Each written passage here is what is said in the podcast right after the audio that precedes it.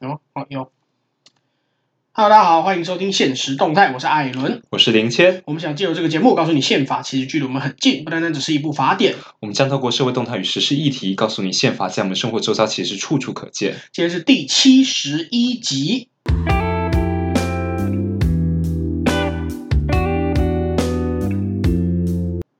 然后上礼拜。那个三月二十五号的时候，在三月底二十五号的时候，立法院有过了一个十八岁公民权的修宪案。对，它的正式名称其实叫做《中华民国宪法增修条文增订第一条之一条文草案》。你不要笑，今天虽然今天是愚人节，有够吵！哎，对我们录音的当下是愚人节。对，但是嗯，就是说原本呃，增宪条呃宪法增修条文并没有。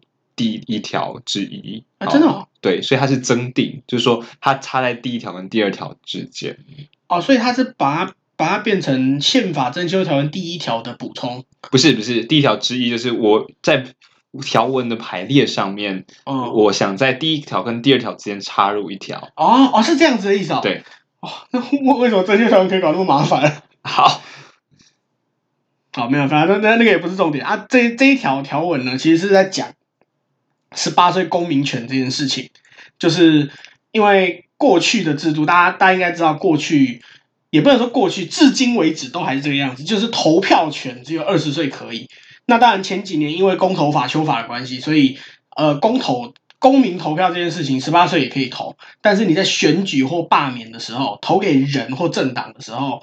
仍然是只有二十岁。我还是帮大家不免俗的念一下这个啊，对你念增订的条文。给你念，给你念。这个中华民国国民年满十八岁者，嗯，有依法选举，就像你刚刚说的那些投票、罢免。哦，今年发动几次罢免案了？去去年发动了，去年有三哎。王浩也是二零二一年嘛？啊，好像王，反正到我们很多罢免案嘛，反反正至少四五万了嘛，最近超多的。韩国瑜、王浩宇、陈柏伟，对，什么一大堆。有依法选举罢免、创制、复决及参加公民投票之权。嗯，除本宪法及法律特有规定者外，好，比如说你未居居满四个月，哦，或是你这个这个你是精神上你受这个监护管束的，嗯。年满十八岁者有依法被选举之权。哦，一百啊，宪法第一百三十条之规定停止适用。那原本一百三十条就是说，你年满二十岁才有依法有选举之权，比如说投票。嗯、年满二十三岁者有依法被选举之权。哦，所以满二十岁的时候我可以投票给别人，满二十三岁的时候我可以被人家投票。对。诶，可是那照他这样讲的话，所以变成我现在把二十岁跟二十三岁都拔掉了，变成都是十八岁的意思。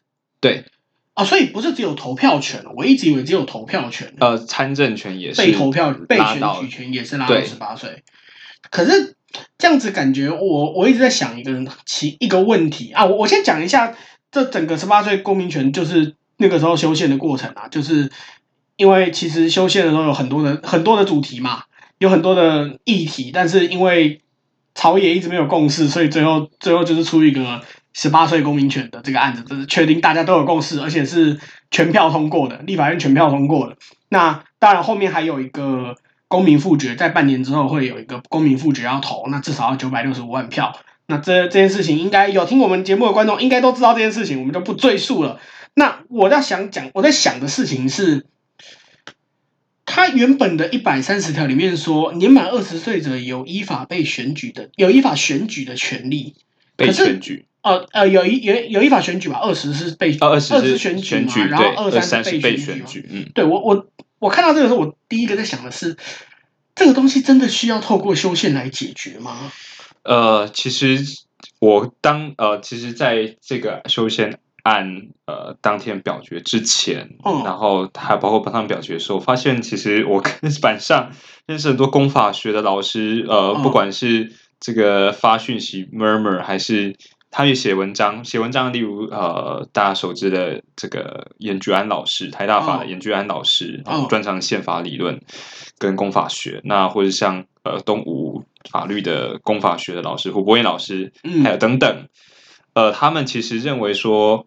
这个透过修法就可以解决。那其实包括像大家也熟知正正大的廖元豪老师，其实也是采这个立场。所以其实、哦、呃，我觉得这时候其实是蛮跳脱蓝绿，就这个法律社群它本身对于宪对于法律的理解，他们认为说呃，其实是修法就可以达到，好像没有太大的关系，对，达到他们想要做的目的。对，因为我我自己在看，因为。我自己没有，我自己不是特别学宪法这一块。虽然我蛮关注宪法，我也关注时事，但是我毕竟不是研究这方面的人。那我自己看到这一条宪法条文的时候，我第一个想到的是，他说年满二十岁的人有依法选举的权利。那后后面后面不赘述，反正是差不多的内容。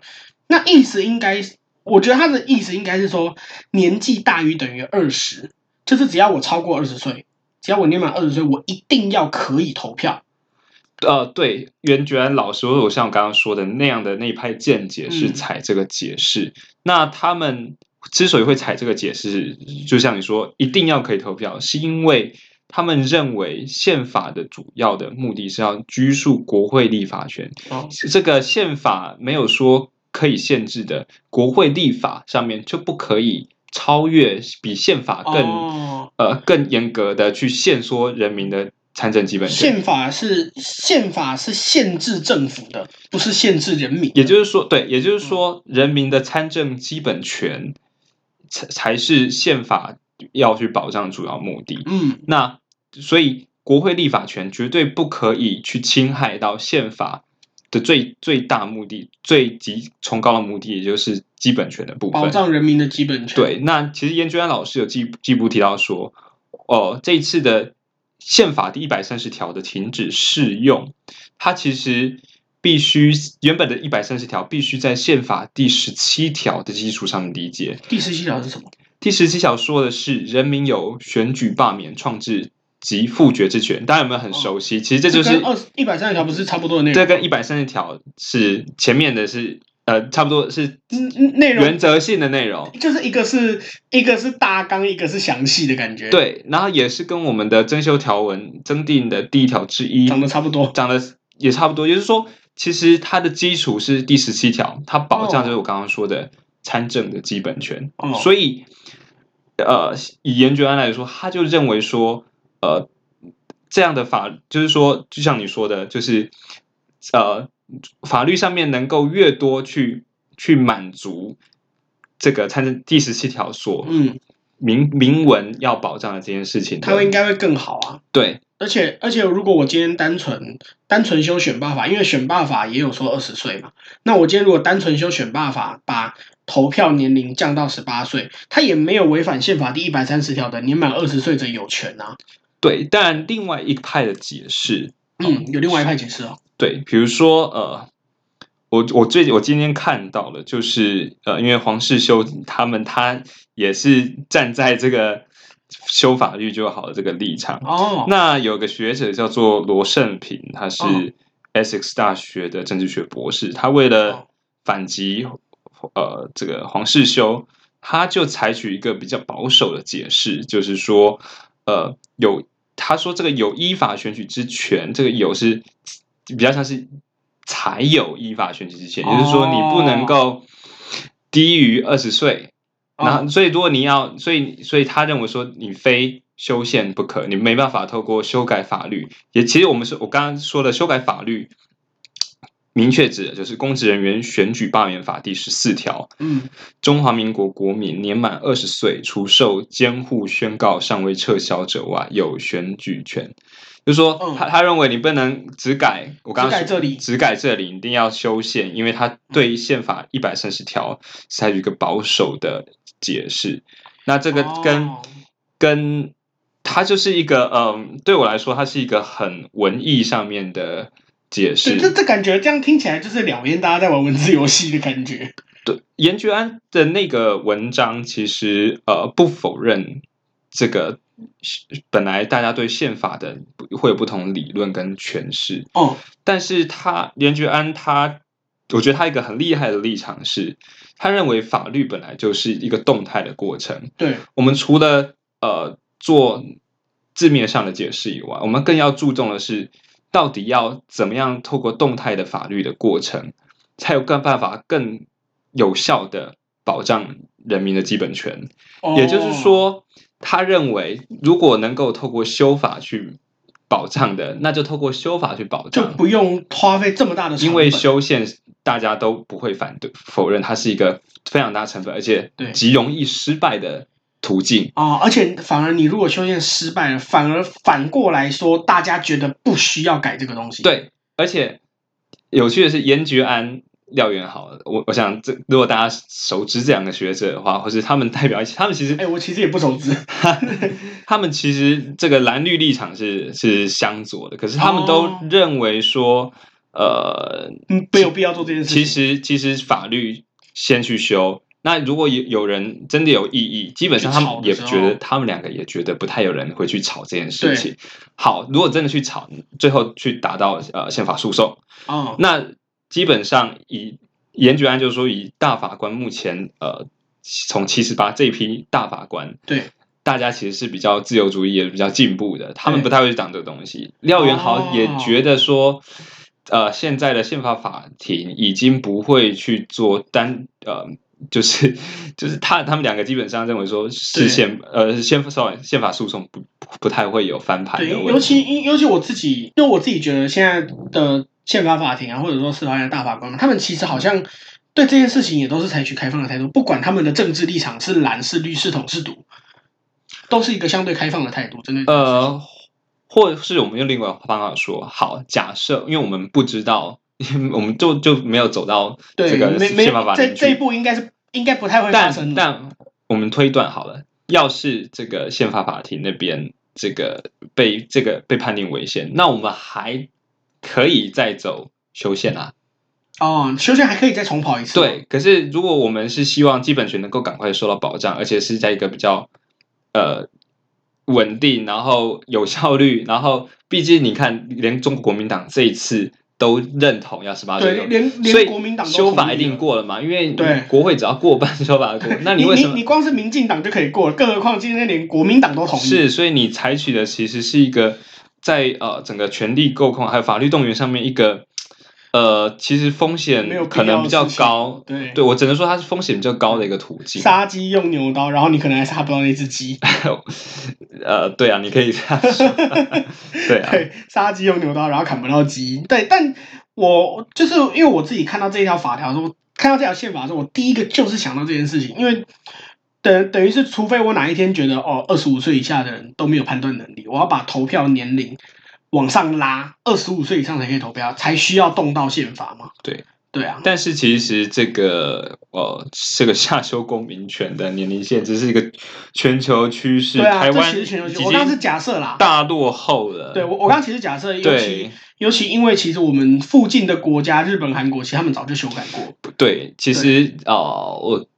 看那个立法院的对这个条文草草案的关系文书，在完全民主国家里面，这个跟台湾一样严格，只剩下突尼西亚跟新加坡，其他全部都都十八岁，甚至有些十六岁。比如说，德国只剩下联邦众议院是十八岁，但是他们地方邦邦的选十六岁，邦州长选举。对是或是邦的议会是十六岁，对那呃。而且，其实我们从那个关系文书上面，他们帮我们整理很多案子。十八是就是说，其实，在近三十年的世界历史，这个十八岁、二十岁就当议员啊等等的，已经不稀奇了。不稀呃，也不，他还是少数，可是有很多案例了。对对，对，就是他他他已经不是一个看到会让人觉得很意外的事情了。对，应该这样讲。比如说，我这边看到一个资料是，也是从呃立法院关系文书里面看到，就是。这个有个十九二零零二年的时候，德国联邦众议员十九岁阿纳鲁曼，他就当选联邦众议员。哦，但他如果在台湾的话，他连投票权都没有。对，对，这这个其实是确实，这是一个蛮落后的状况啦。对，尤其啊，尤其其实大家大家应该会知道，亚洲国家其实本来就相对保守，但在我们隔壁的日本、韩国，他们也老早就修到十八岁了。对，那在这样的情况之下，其实我们已经是比大家稍微慢了一点，尤其台湾在这两年的民主民主的分，就是全球民主报告的分数上面是远超过其他的亚洲。对，我们仅我们在亚洲仅次于日本。哦，没有，亚洲现在是第一，我们在亚洲是第一。现在第一了。对，我们哎，去年我们自由之家，自由之家，我记得我们是仅次于。啊，对，自由之家是第二，那个经济学人的是第一。第一，okay，对对，反正反正简单来说，我们的民主在亚洲是名列前茅。然后我们还是这个亚洲第一个呃所谓。呃，同性婚姻合法化。对，但当然，虽然这个这个同性婚姻合法化跟这个题目稍微关系没有那么多，但是但是我们第一个会想到的是，哦，台湾是一个非常非常进步、非常开放的国家，但是我们在投票权上面却却直到了二零二二年，我们还在用修宪来解决这件事情。呃，这其实蛮可惜的。当然，我们还是。呃，需需要去肯定说，至少，呃、至少我们宪法在动，宪法还是大家有试着去修宪，去符合现在的一个趋势，也可以促进公民社会讨论。我觉得都是必须去肯定的。对啦，那只是说，嗯，或许我们有时候在要去达成一个事事情的时候，我们需要动态的看，我们需要知道说我们有很多选择，然后，然后，与其说只是沦为这个。呃，低层次的政治攻防，然后民主的这个互相划虾之外，其实我们需要更多呃多层次，然后详细细致的讨论。我觉得，对，我觉得这是我们谈这个这个其实这话题的原因。对，这个其实会更重要，而且我自己会更希望啦，就是透过十八岁公民权的这个修宪啊，可以让大家去。意识到我们的修宪门槛很大，很很高，呃，高到无法让人让人难以想象的程度。九百六十五万票。呃，修宪门槛我简单讲啊，就是立法院立法院一百一十三席立委要有四分之三以上的人出席，呃，这个慢慢自己按计算机哦，一要有四分之三以上的人出席，而且这四分之三以上的立委呢，要有超过四分之三投下同意票才会出立法院，出立法院之后等半年。要先等半年，然后全国所有人，所有有投票权的人，要有超过一半的人投下赞成票，不是单纯的 yes 大于 no 而已，是要所有的人要有超过五十趴人投下赞成票。那我们用二零二零年蔡英文那哎二零二零年那场总统选举来算的话，五十趴是九百六十五万多票，等于是你要投，你要有将近一千万张同意票才修宪才会过。嗯，那这件事情其实。这个修宪门槛其实就就是全世界的角度来说也是非常非常夸张的事情。那这件事情，我自己会更希望透过十八岁公民权的这个案子，可以让大家去去意识到这件事情。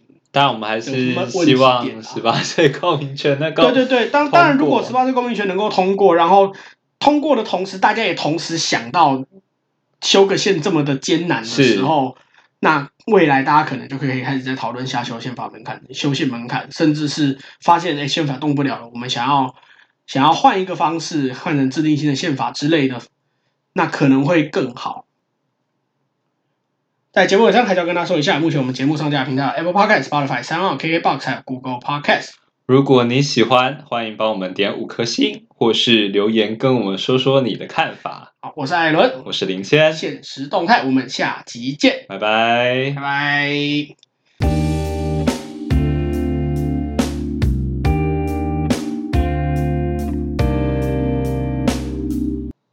你知道上礼拜，诶，前应该算上礼拜还上上礼拜了，就是立法院有通过一个修宪案。哦。是哪一个修宪案呢？这样好 C 啊！